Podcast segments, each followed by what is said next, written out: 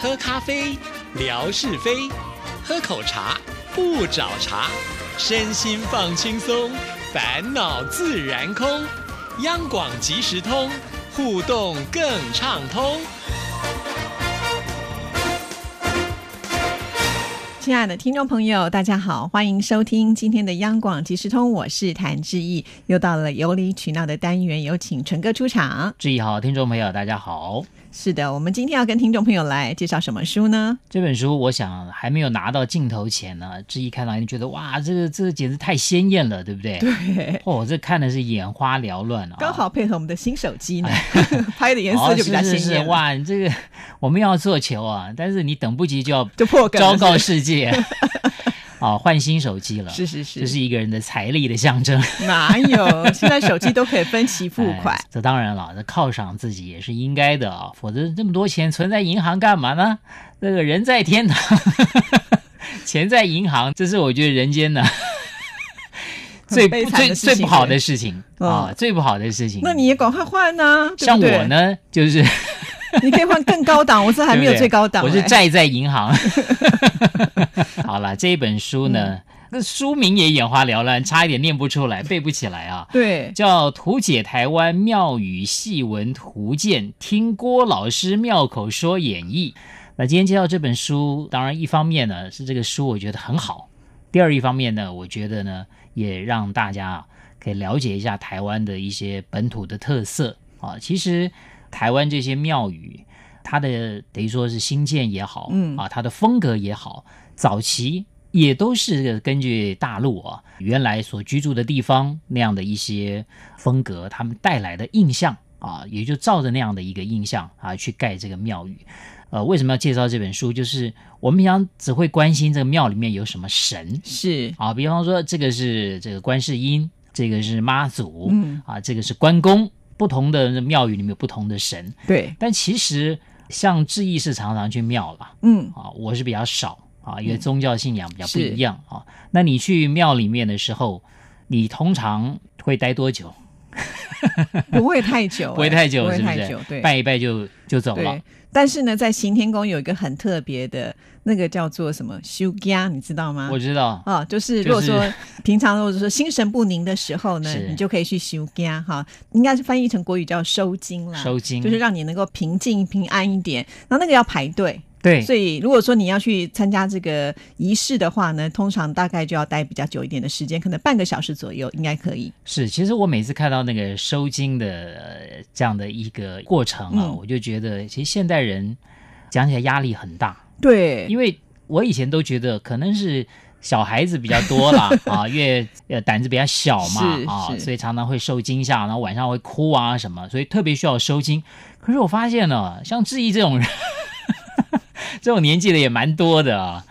那这个其实是男女老幼都有，嗯我就发现这现代人压力很大、啊，为什么 有这么多好惊吓的呢？其实并不是代表惊吓这件事情，而是说我刚刚前面讲，如果你有心神不宁，或者是你希望能够祈求平安的话，都可以透过这样的仪式来帮助你了。哦，祈求平安也要收惊啊，就是其实是心理上的一种慰藉嘛，是因为你心里安定之后，很多事情就自然会顺利了。是，嗯所以是不是做了什么亏心事？你又来了，每次都要觉得有人做亏心事才要去拜拜哦。你有没有听过临时抱佛脚是没有效的？你就平常就要有虔哦平诚常的就要心意求，啊、对是是是。但我常常都觉得哦，心诚最重要，哦，那当然了，一定要哦心诚则在灵哪？里哦？当然也也很重要了啊、好，那那重点就是说呢，我们刚刚讲的哦，你要去收金啊，你可能会待比较长，要不然的话，你可能拜一拜。有的人呢，真的是赶赶时间呢、有的尤其是中午休息时间，哎，赶快跑去求一求，拜一拜啊，十分钟啊，直个脚啊，就是我们台语寡讲的杯嗯寡杯啊，一下子啊就就走了。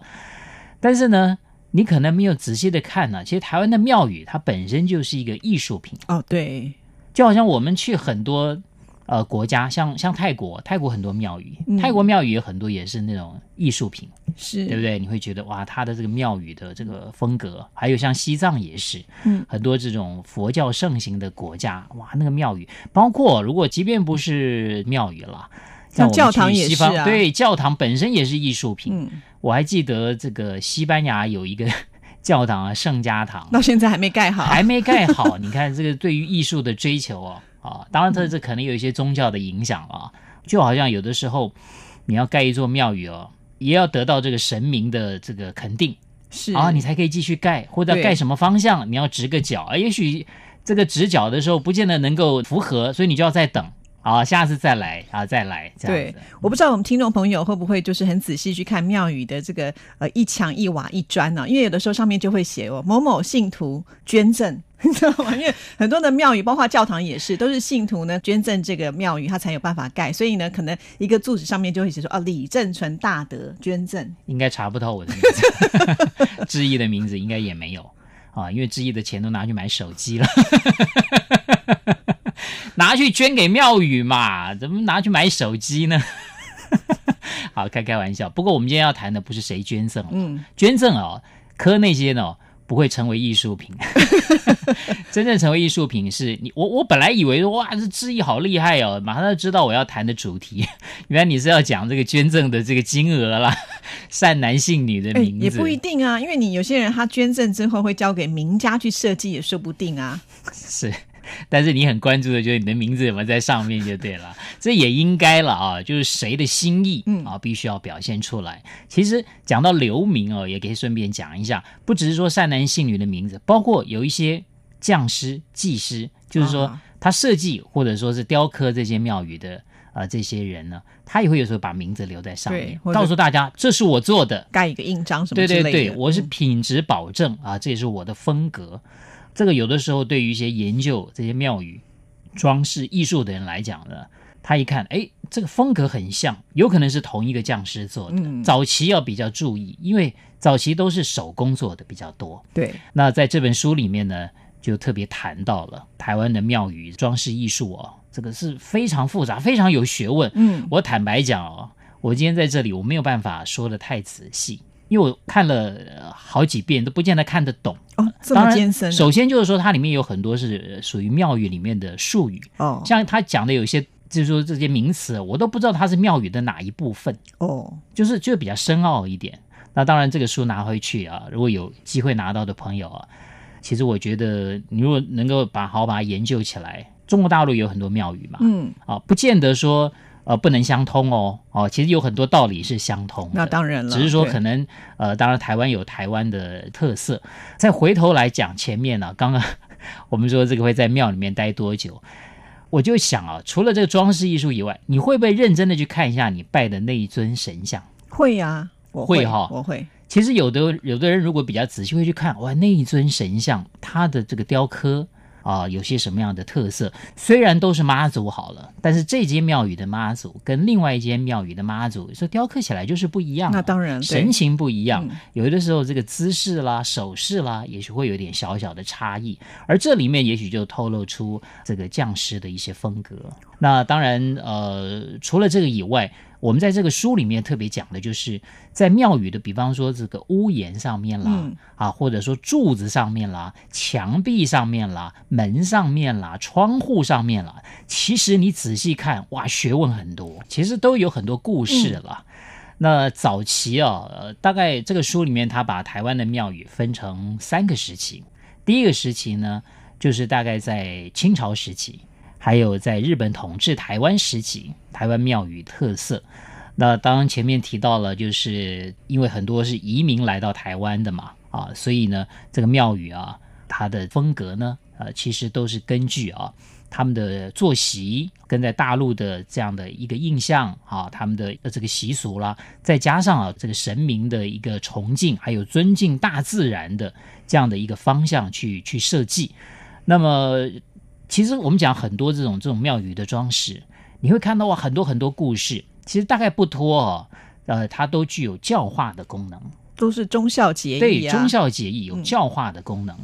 在早期比较少啊，就是说太功利的那种装饰出来。可是到了光复以后啊，因为一直要发展经济啊， 所以很多庙宇后来呢，有一些这个装饰呢。就会有比较多的那属于朝发财方向的那样的一些一些图案出来了。哦啊，，比比这个方这说个是这还什有么一样项的比发方财说图啊案哦什？么加官进爵啦，啊，招财进宝啦，会有比较多这样的东西出嗯来。哼哼哼那到了第三期，就是说啊、两岸比较开放了以后，那这个时候的改变是什么呢？就是原来我们前面讲的，早期它是手工的比较多，嗯，不管你是木雕、石雕、剪黏，或者说是这个胶纸陶啊，各方面啊，它的手工用的比较多。但是呢，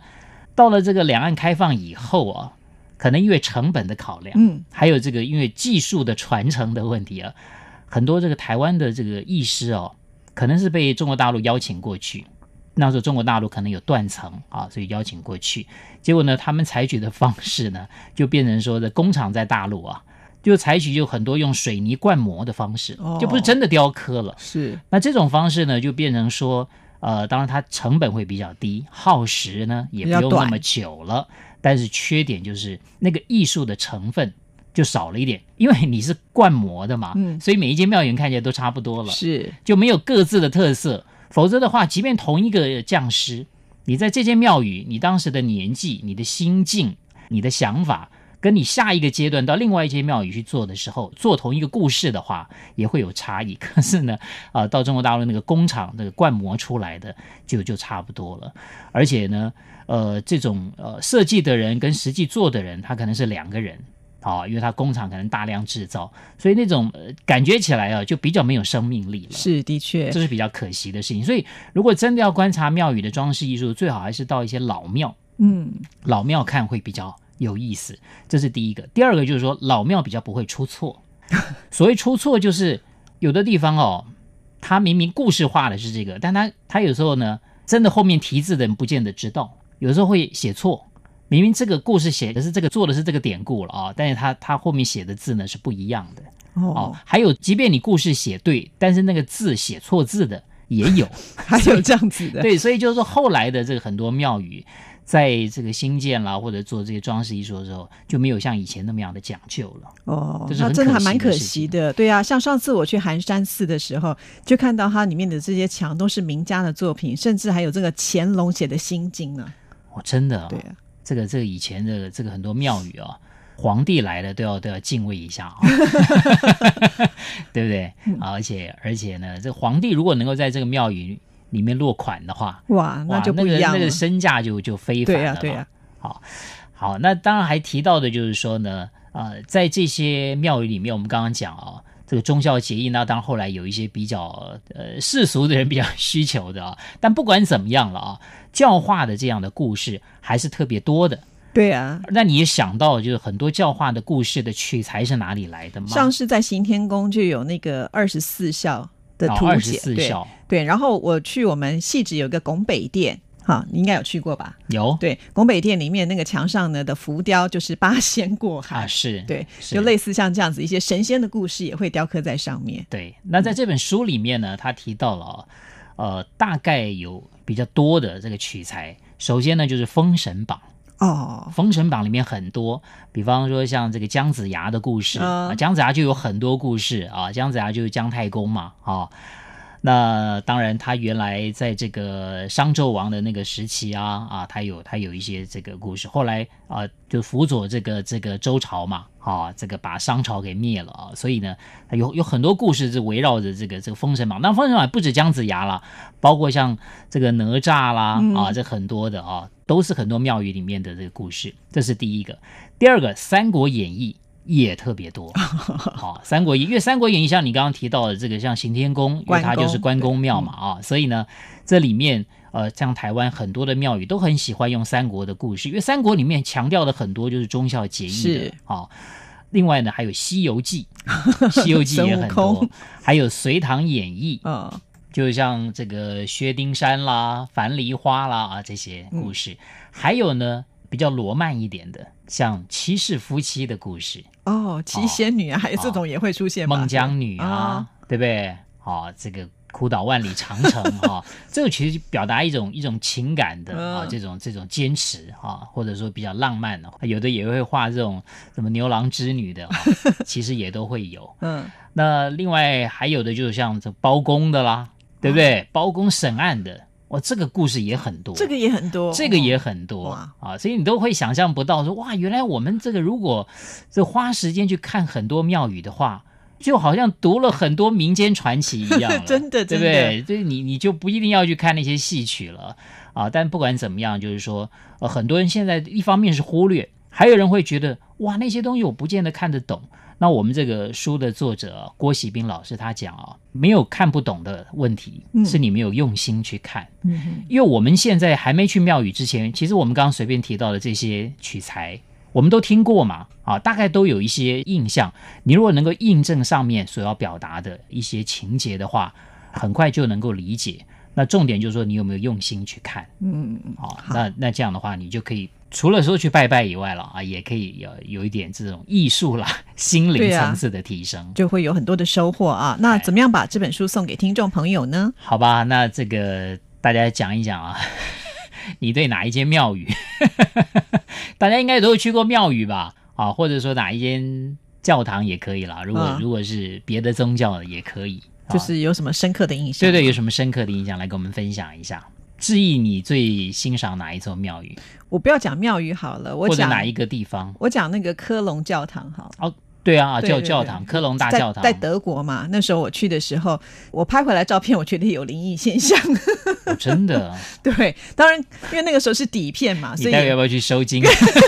哎，那好多年前的事情了，都已经过去了。 是对啊，很特别，真的。啊，真的，你有没有走到那科隆大教堂的顶？就是因为顶爬爬爬爬上去爬得很累嘛，然后哦就拍了端照就头片，晕目眩。拍了照片回来才发现，哎，怎么有那种怪怪的影像啦？对，是哇，你这个讲起来我都觉得发毛了，因为那边上面我去过好几 次，你去过好几次对，因为以前我就住在科隆嘛，啊，那闲来无事啊，就去那边练体力，就走上去也需要一点体力，不用门，票吗？不用门票，不用门票啊，我这都科隆忘了大教堂不用门票，哦就走上去就行 了。哦，